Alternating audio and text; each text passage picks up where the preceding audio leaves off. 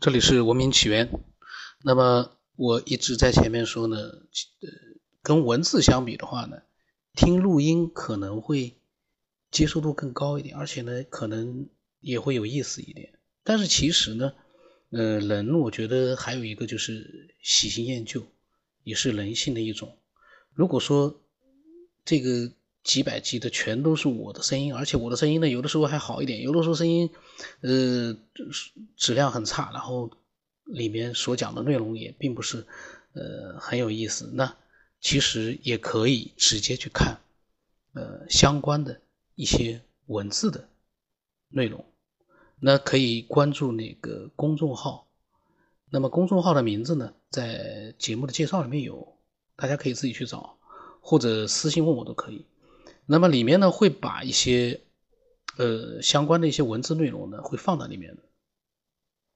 那如果说你觉得声音听腻了，我就去看文字。如果说文字看了觉得挺枯燥的，而且文字里面有个缺点是，呃，里面体现不出我对这样的一些内容，我当时在录音的时候随机出现的各种各样的想法，那个是没有的。那你可以再听我的节目。这样的话呢，可以自由的选择，都没问题。那我个人是倾向于说，如果说还不是特别的觉得这样的一个录音已经听的有点腻了，那还是听录音是最好的。那这个爱好者呢，他呢，他加我了之后呢，他第一句话跟我说，他说你这个眼镜戴的好像很像一个呃知识分子的样子，然后就问我为什么叫九天以后呢？呃，对我的微信名字有兴趣的人可以说很多。虽然这个名字其实很简单，但是很多人都会问一个：为什么要叫九天以后？那我当时跟他回答我说：啊，我忙的时候可能就不一定会回复了。我有事的时候，你有什么想法，你随时都可以发。你发来的那些想法呢，我都看得到的。然后这个名字你自己琢磨吧。这个名字到现在为止也没有。呃，太多人知道它的含义，自己琢磨吧。说清楚了就意义不大了。呃，你有什么随时可以留言啊。因为一个问题，如果说很容易就得到答案的话，呃，尤其是关于我的这个名字，那就我就觉得挺没意思的。所以到目前为止呢，我都没有去告诉太多的人这个名字是有什么样的一个含义在里面。我好像就告诉了一个人。那这个人呢是谁？我一下子想不起来了。我只告诉一个人，那自己去琢磨一下。有一个疑问放在那边，其实我觉得也挺好的。那么他就跟我讲了他的各种各样的想法。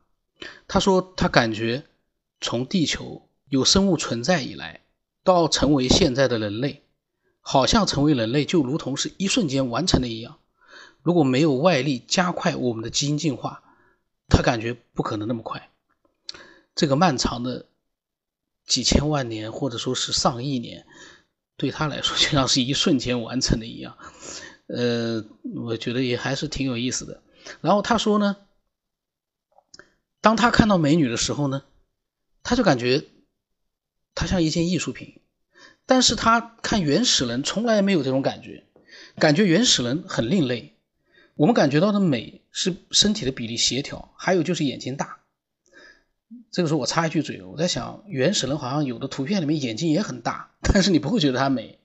这个眼睛大，所以说不是美的一个，呃，我觉得是一个不一定是必要的。那他说，就像日本的动漫里面的美少女一样，你可以从原始人里面找到一些美少女的影子吗？假如是原始人他心目当中最美的女神。也就是说，女女性的原始人，而我们现在的人却不同。排除后天的环境因素呢，普遍认为再瘦一点、眼睛再大一点、头发长一点更受欢迎。他说，除了胸和屁股感兴趣，原始人应该不喜欢我们现在这样的一个审美的一个这个标准。他说，如果相信我们人类是和外星人为了适应地球环境和原始人或者更早。互相融合基因出来的，那么我们体内就一定有外星人的基因特征，而这种特征以本能表现出来，就更为接近真实。如果我们人类去除原始人的特征，再除去后天环境改变的特征，比如肤色、语言之外，那么我们就更接近和我们融合基因的另一个智慧的生物。他说，除了人类以外，好像没有哪个生物会问我是谁。我在想，因为那些生物都不会说话，他们在说什么话，我们也不知道。是不是那些生物互相之间用他们的语言也在问我们是谁啊？我们也不知道。然后他他说，呃，也只有人类会自己问自己从哪里来。那人类为什么会想这样的问题呢？因为我们的祖先曾经落在这个地球上，他知道自己从哪里来，但是却回不去了。如果这种想回到自己星球的基因被几代遗传下去，到最后很可能就是我从哪里来。因为我们是两个差别很大的物种交换基因而成的，所以找不到自我。假如我们一个呃高级智慧生物在地球上落难了，它能够存在的唯一途径就是和地球生物结合。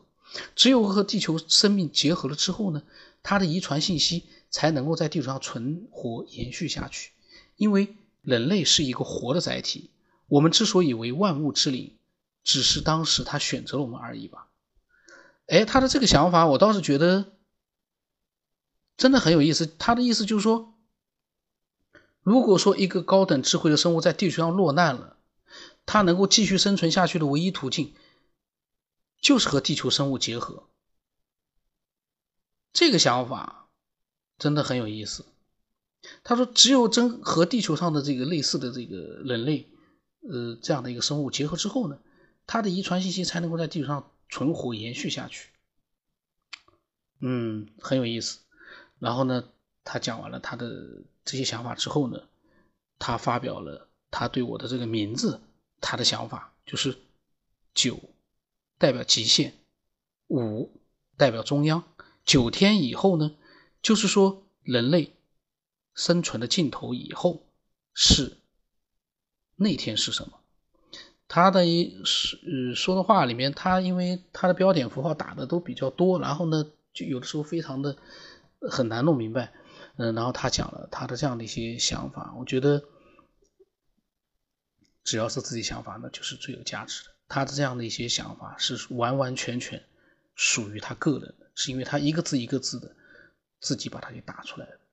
那不管说我们是不是认同他的这样的一个猜想，这是他的一个猜想，他的一个感觉。他并没有说这个东西就是真的是这样，所以像这样的每个人自己独特的一个思索，我觉得都是最值得尊重的，而且是最应该去包容的，而不是说这个东西就是一些胡思乱想。那个很多现在变成了我们所享受的一些科技。呃，上面带来的一些福利的那些最原始的时候，那对当时的来讲就是胡思乱想。打比方说飞上天，你当时你要跟一个在古代的时候，你告诉人家说我可以坐着飞机飞上天，人家会把你当成一个神经病。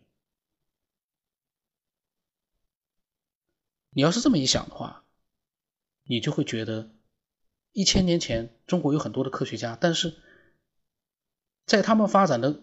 这个研究的轨迹里面呢，你如果说来一个胡思乱想，说我们飞上天吧，那他们都会觉得你是在胡思乱想。但是一个真正的科学家，他会可能会去给他提供了一个新的可能性。他可能本来没有去这么想，但是你跟他这样一个大开脑洞的胡思乱想，他就会去研究。对呀，我们为什么不想办法去飞上天呢？他有可能。真的就能去研究怎么样让人飞上天这样一件事情。那现在飞上天都已经是很简单的事了，人类马上就要飞到月球上、火星上去了。马斯克说要移民到火星上，但是呢，他说还要进行一个基因改造，因为 人的体质很难在火星上自由自在的去像在地球上那样舒服自在的去生活。所以可能要改变基因，这又是一个非常大的一个话题。那今天呢，呃，就到这里吧，因为他发来的内容并不是很多，呃，但是呢却很有意思。呃，如果你有你自己的想法，欢迎你把它告诉我。那今天这期节目就到这里吧。